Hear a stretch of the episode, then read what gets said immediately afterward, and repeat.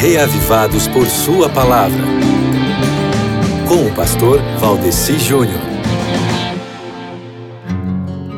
Na leitura de ontem, em Jó 29, Jó fala, né, que sentia muita saudade de quando ele ia à porta da cidade e tomava assento na praça pública, e aí quando os jovens iam passando e o viam, e até as pessoas idosas, elas ficavam em pé diante dele, de mão na boca, em silêncio, só ouvindo ele falar. Ah, ser cristão nessas horas é uma maravilha, mas no capítulo 30 a moeda moeda vira de lado. Jó diz assim: Mas agora eles zombam de mim.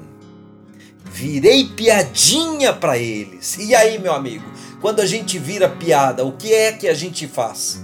Se Jó se encaixasse no perfil de crente descrito na música Chance, cantada por Luiz Cláudio, ele teria concordado com as ideias malucas dos amigos dele e da esposa dele também. Mas isso não acontece. Aqui na leitura de hoje, Incrivelmente, ele apenas lamenta a sua situação, mas mantém a sua fé. É incrível, ele continua firme na ideia dele, ou melhor, na fé que ele tinha, né? Então, eu acho que para Jó, no caso dele, seria preciso que fossem escritos outros poemas. E pensando nisso, amigo ouvinte, eu até fiz uma proposta. Eu escrevi um poema sobre sentir vergonha ou não do que se crê. E coloquei no livro que Deus me deu a graça de publicar, o livro Reavivando e Reformando da editora Assim. Você pode ler nesse livro Eu Não Me Envergonho em Crer,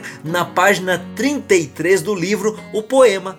Eu não me envergonho em crer, amigo ouvinte. Jó não se envergonhava. Mas e você? Vai ler o Jó capítulo 30 hoje ou não?